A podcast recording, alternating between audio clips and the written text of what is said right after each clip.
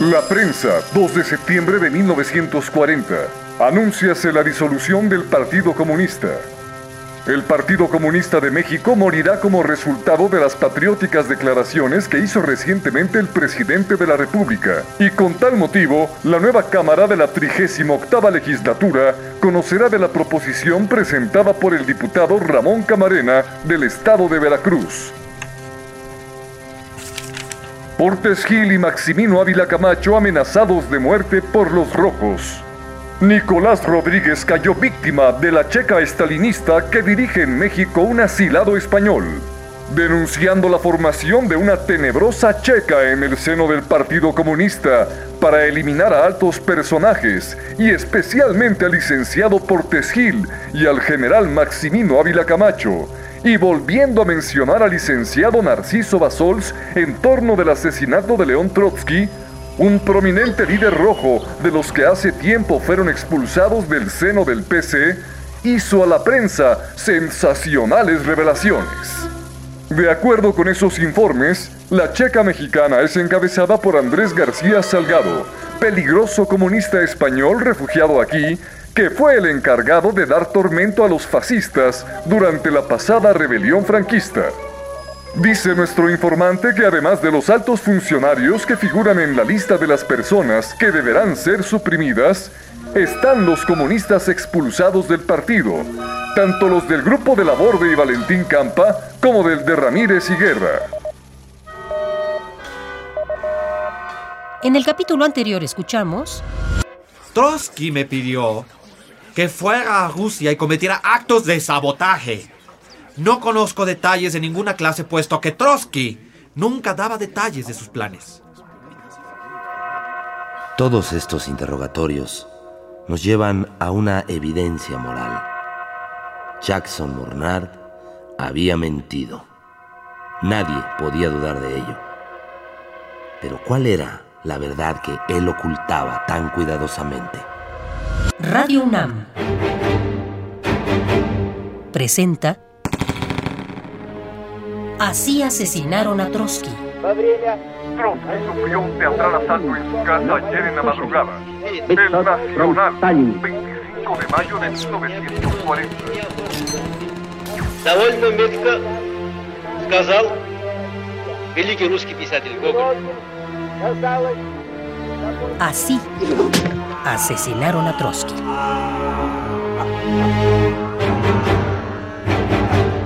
El testimonio del general Leandro Sánchez Salazar, interpretado por Daniel Jiménez Cacho.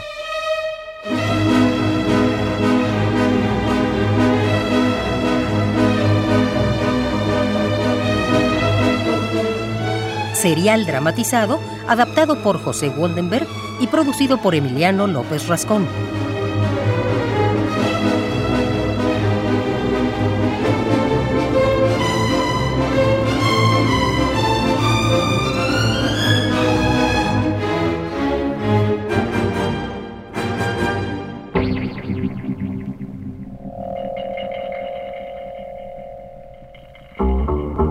General Leandro Sánchez Salazar.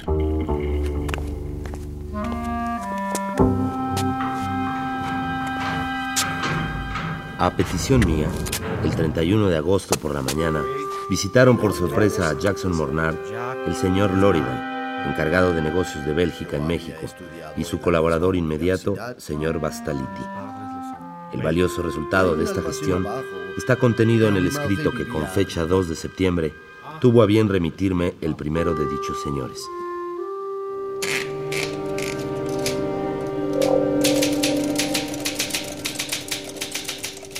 En el curso de la entrevista que tuve el sábado 31 de agosto con el inculpado, Jackson Mornard, llegué a la conclusión de que este no es de nacionalidad belga, ni conoce Bélgica, y que todas sus declaraciones a este respecto son mentirosas. En primer lugar, el detenido pretende ser hijo de un ministro de Bélgica y haber nacido en la legación de ese país en Teherán. Ahora bien, no ha habido diplomático belga apellidado Mornard. Cuando le pregunté a Jackson qué otros cargos diplomáticos había desempeñado su padre, contestó que lo ignoraba absolutamente, lo que es una ignorancia muy curiosa por parte de un hijo. Como segundo punto, el detenido dijo también ignorar qué puestos ocupó su hermano, que él afirma es secretario de consulado, un título que por cierto no existe en Bélgica. Pero Jackson cree que su hermano se encontraba en Bruselas en disponibilidad y no en el Ministerio de Asuntos Extranjeros. Tercer punto. El asesino me afirmó haber estudiado en la Universidad de Bruselas, en la Facultad de Ciencias. Le dije que yo había estudiado en la misma universidad y le pregunté si recordaba los apellidos de algunos profesores. No recordó apellido alguno. Cuarto punto. El inculpado pretende haber estudiado y terminado los cursos de la escuela militar en Dixmude, pequeña ciudad de Flandes donde no existe ninguna escuela militar. En Bélgica, como en todos los países del mundo, la disciplina es sumamente estricta en la escuela militar. Y a pesar de ello, Jackson pretende haber obtenido permiso para seguir como oyente los cursos de la Universidad de Bruselas. Además, Cabe hacer notar que Bruselas está a 130 kilómetros de Dismuth. Quinto, Jackson pretende haber estudiado en el Colegio de Jesuitas de Bruselas, San Ignacio de Loyola, según él situado cerca del bosque en la calzada de Waterloo. Además de que este colegio no existe, los colegios de los jesuitas en Bruselas se encuentran ubicados en un rumbo totalmente distinto. Sexto, el detenido afirma que su madre vivió por mucho tiempo en el número uno de la Chaussée d'Arbre. En Bruselas no existe ninguna Chaussée du Arbre, pero bien una Chaussée du Guabre. ¿Mm? El número uno de dicha calzada está ocupado por un gran almacén muy conocido de los bruselenses.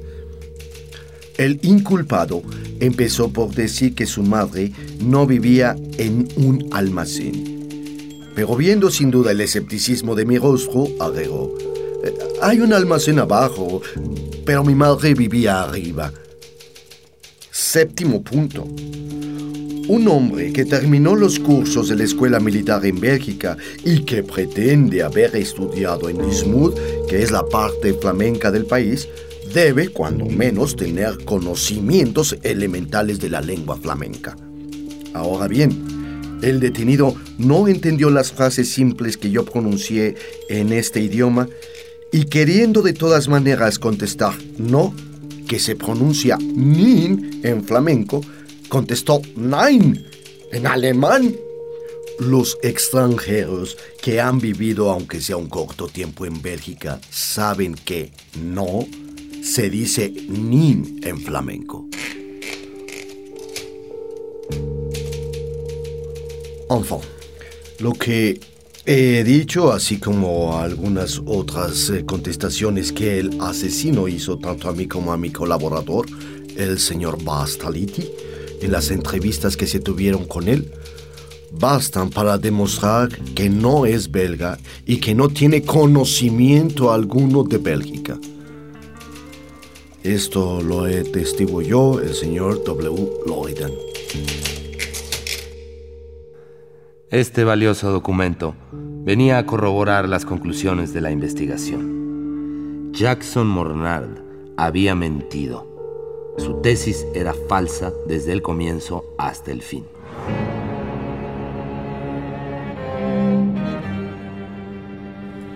Debo hacer constar aquí que desde los primeros días de la investigación empecé a recibir misteriosas cartas de los Estados Unidos tratando de desviarme del camino emprendido.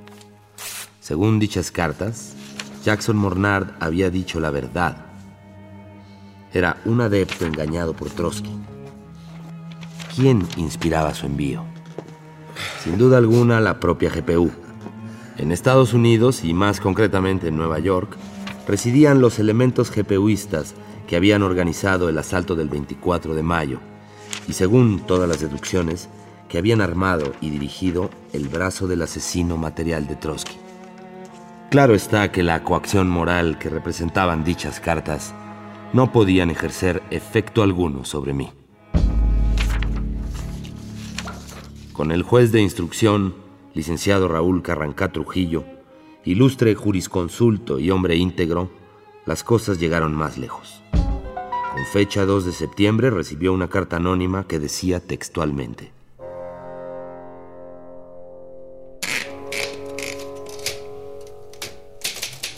Cualquier gestión que haga usted en el proceso que se instruye a Jacques Mornard por el homicidio de Trotsky, gestión que tienda a hacerlo declarar que es agente de la GPU y por ende a aclarar una cuestión internacional de honda y gravísima trascendencia, la pagará usted muy caro. Recuerde usted que la acción poderosa de una organización perfecta se infiltró hasta una mansión que se creía inexpugnable. Concrétese usted a buscar una causa ordinaria sin pretender en lo más mínimo hurgar más allá de las fronteras de un asunto trillado. No olvide, camarada juez, que puede usted ser premiado o castigado según sea su actuación. No lo olvide y tenga siempre presente durante la secuela del juicio que hay mil ojos sobre usted, ojos de todas las razas que vigilan cada uno de sus actos. Salud, camarada. Naturalmente, semejantes amenazas no podían desviar a las autoridades mexicanas del camino de su deber. Más bien, venían a confirmarnos lo que ya sabíamos, que detrás de Jackson Mornard se encontraba la siniestra organización policíaca rusa, la GPU.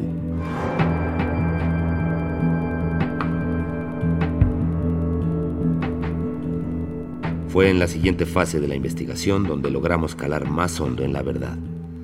Se hizo en efecto no poca luz en torno a la personalidad del asesino, gracias en buena parte a la celosa y eficiente colaboración del agente número 63, René Urquidi.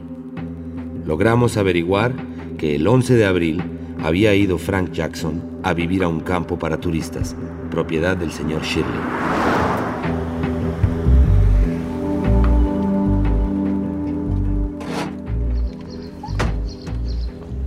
Una mañana me trasladé en compañía de Urquidi a aquel lugar, situado cerca del hospital de Colonia, de la ya desaparecida estación de ferrocarriles de ese nombre. Se trataba de un lugar discreto, de ambiente norteamericano, con amplios y confortables departamentos circundados por verdes pastos y floridas plantas. El ostentoso lujo de la pensión denotaba a las claras el alto costo de su renta. Nos atendió el mismo señor Shirley, aquella y cuantas veces acudimos a él. Sus informes personales y el libro de registro del pasaje me revelaron que Frank Jackson había declarado ser de nacionalidad canadiense, que permaneció cinco días ausente y regresó el 16 del mismo abril, que tenía un coche Buick con placas mexicanas, si bien no poseía licencia para manejar. Permaneció en el campo turístico hasta el 13 de junio en que dijo emprender el viaje a su supuesto país, el Canadá. Existe aquí un error de fechas, pues Jackson salió para los Estados Unidos y no para el Canadá el 12 de junio. Durante todo este tiempo, hizo el señor Shirley no pocas e interesantes observaciones. Mm, mire usted, Frank Jackson recibía algunas visitas y, muchos telefonemas, particularmente de eh, señoras. Una de las damas que le telefoneaba tenía acento ruso. Eh, cierto día se presentaron a visitarlo dos individuos, al parecer mexicanos. En lugar de recibirlos inmediatamente, Jackson salió de su habitación y se dirigió al garage donde tenía guardada su automóvil. Eh, regresó algunos minutos más tarde y los dos individuos en cuestión seguían aguardándolo. Jackson los observó desde una ventana. Después salió al jardín con los visitantes. Ellos le mostraron dos credenciales, sin duda para identificarse. Jackson volvió entonces a su habitación y bajó con un papel que mostró a los desconocidos. Cerca de hora y media estuvieron conversando con aire misterioso.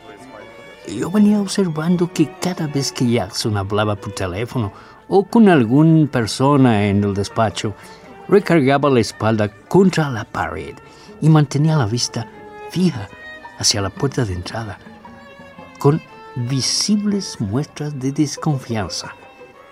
La misma actitud tuvo en aquella ocasión. Eh, se colocó en el jardín, de manera que podía dominar las entradas y no apartaba los ojos de ellas como el que teme ser vigilado o ser atacado sorpresivamente.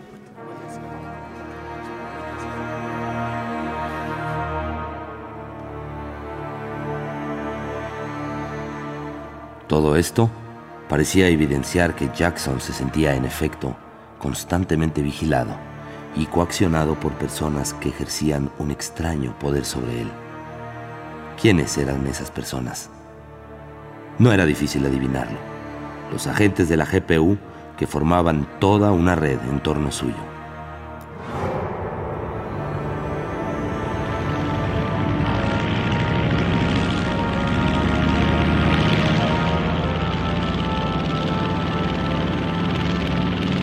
El día que Jackson salió para Nueva York, dio como domicilio el de Sylvia Ageloff, el número 50 de la Livingston Avenue en el barrio de Brooklyn, Nueva York.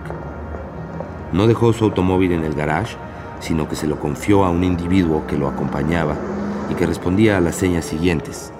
De 35 a 40 años de edad, robusto, de gran estatura, moreno con la tez amarillenta, usando bigote pequeño y recortado, elegantemente vestido, con tipo indígena. Fue este individuo el que le ayudó a trasladar un baúl y algunos belices al coche. Jackson guardaba en la oficina este baúl y dos grandes belices cuidadosamente cerrados. Eran muy pesados, sobre todo el baúl. No podían contener ropa ni objetos de uso corriente. Jackson había asegurado que guardaba en él sus instrumentos de ingeniería. Iba con frecuencia a la oficina a comprobar que nadie los hubiera tocado. Se llegaba ahora a la conclusión de que contenían parte de las armas que sirvieron para el asalto del 24 de mayo. Por otra parte, Jackson estaba en convivencia con el vigilante nocturno del garage, el cual pertenecía a una organización sindical de marcada influencia comunista. En la noche del 23 al 24 de mayo, dispusieron del automóvil de Jackson y en él se llevaron, después de medianoche, el baúl y las maletas que fueron devueltas a la madrugada. Se daba otra coincidencia extraña. Jackson, que tenía depositada la suma de 900 dólares en la caja del hotel, en la tarde del 23 sacó 100 dólares, que representaban al cambio de entonces alrededor de 600 pesos podía llegarse fácilmente a esta conclusión. Jackson Mornard no debió participar personal y directamente en el asalto del 24 de mayo, pero había guardado parte de las armas y uno de los automóviles que se utilizaron. Había mantenido sus relaciones a través de la oficina del edificio Ermita con los principales jefes del asalto, el judío francés, David Alfaro Siqueiros y Antonio Puyol.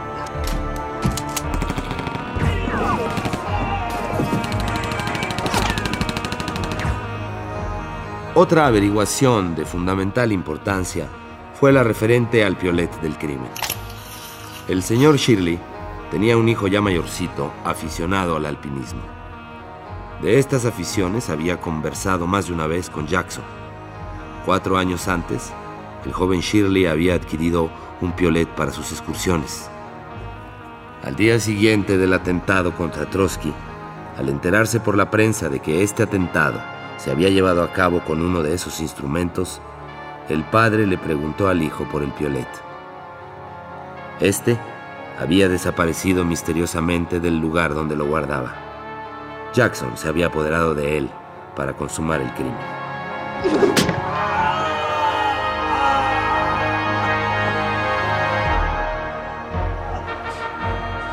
Pero el descubrimiento más importante fue el referente al pasaporte falso que había utilizado Frank Jackson para venir a México.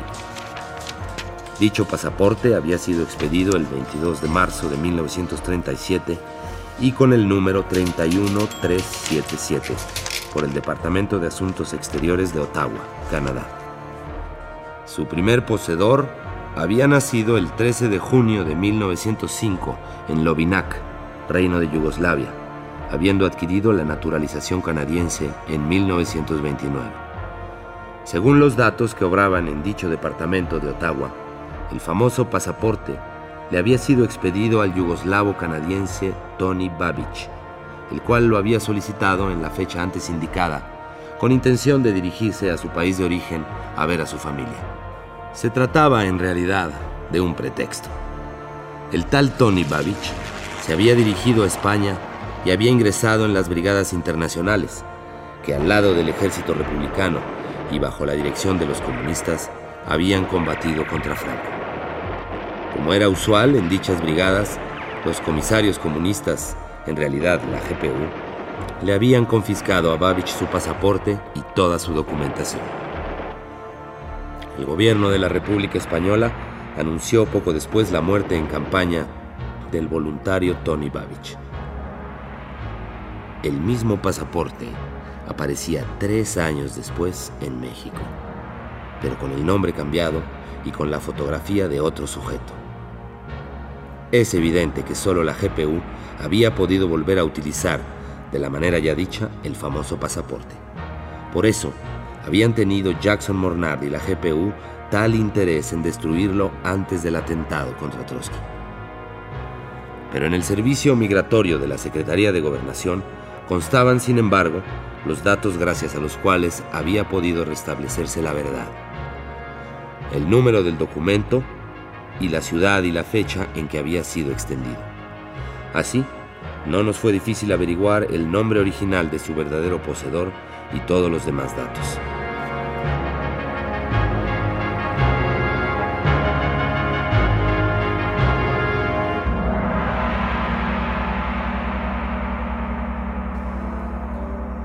Un mes más tarde, pude adquirir otro valiosísimo dato sobre la verdadera personalidad del asesino material de León Trotsky. El agente Urquidi, protegido por la casualidad, que suele ponerse con frecuencia al servicio de la policía diligente, conoció en una peluquería a un viejo aviador de nacionalidad rusa. Se apellidaba Plufea y prestaba sus servicios en la Compañía de Mexicana de Aviación.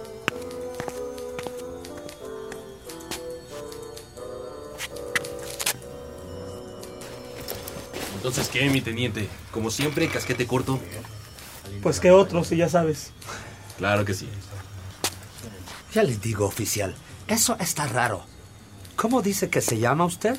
Urquidi. Urquidi, eso es. Escuche, oficial Urquidi, porque esto le puede interesar. Yo le aseguro que el hombre de la fotografía en los periódicos no se llama Jackson ni Monard. ¿Ah, sí? Entonces, ¿cuál es su verdadero nombre? Esa foto es la de un antiguo chofer mío. Trabajaba para mí en un tiempo en que me dedicaba al comercio. Este chofer se llamaba Salvador Torkov y es de origen ruso, como yo. ¿Y por qué dejó de trabajar con usted? Ah, le despedí. ¿Y por qué? Fue porque, con ocasión de un viaje que hicimos a los Estados Unidos, intentó pasar artículos de contrabando en su automóvil sin mi conocimiento, motivo por el cual lo detuvieron. Ciertamente es un dato interesante.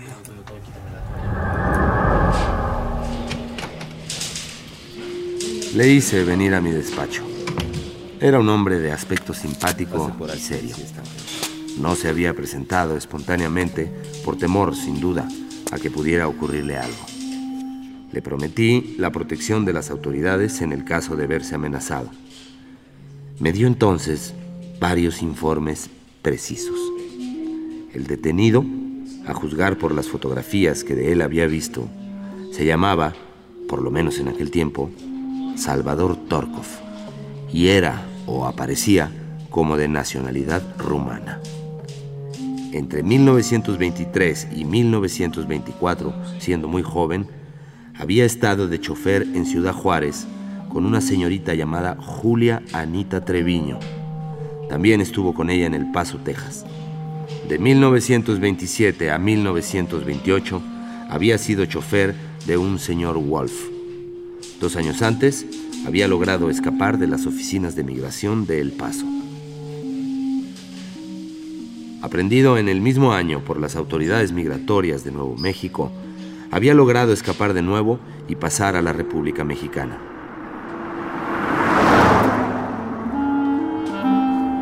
Lo conduje a la sexta delegación, donde todavía se hallaba Jackson Mornard, y lo dejé con dos agentes. Pasé yo a ver al homicida de Trotsky. Buenos días, Mornard. Hace un sol estupendo, ¿no? Ajá. ¿Qué tal? ¿Cómodo?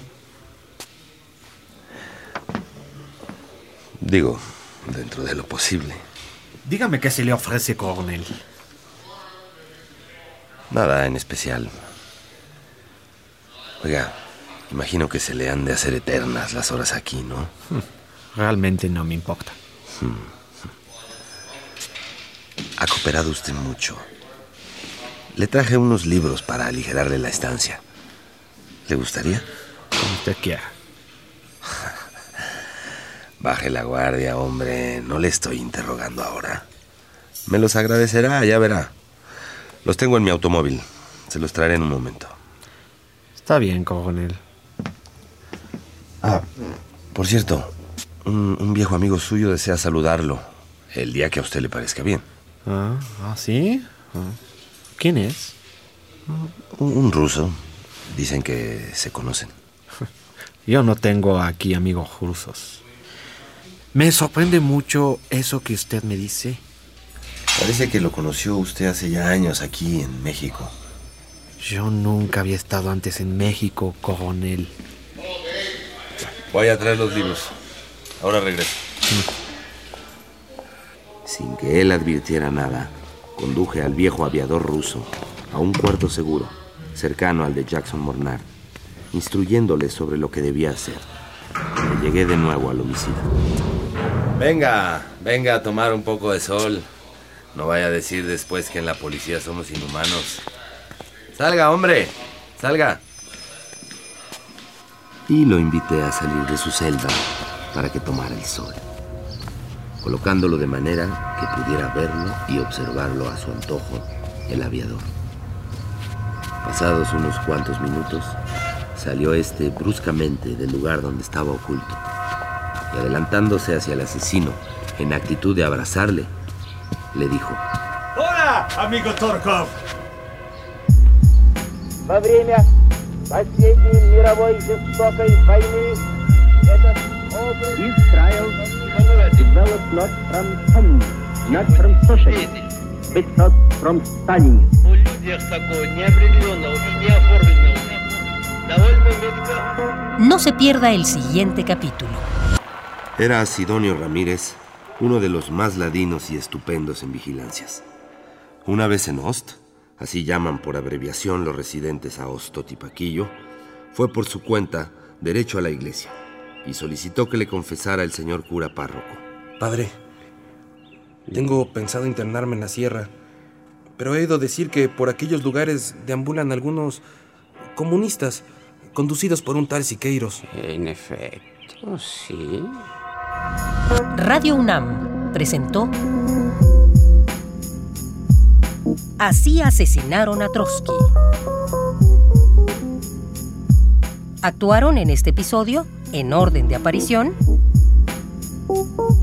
José Carlos Rodríguez, Marcelino Pereyó, Eugenio Sánchez Aldana, Jorge de los Reyes, José Ángel Domínguez y Alberto Domínguez. Lectura de notas periodísticas, Eugenio Castillo.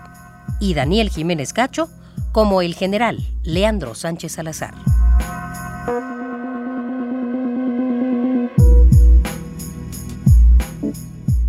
Grabación, Arturo González. Preproducción y asistencia de producción, Jimena Hernández y Omar Tercero. Agradecimiento especial a Rodrigo Hernández, Víctor Núñez y Manuel Sosaya por su valiosa colaboración. Adaptación de José Waldenberg.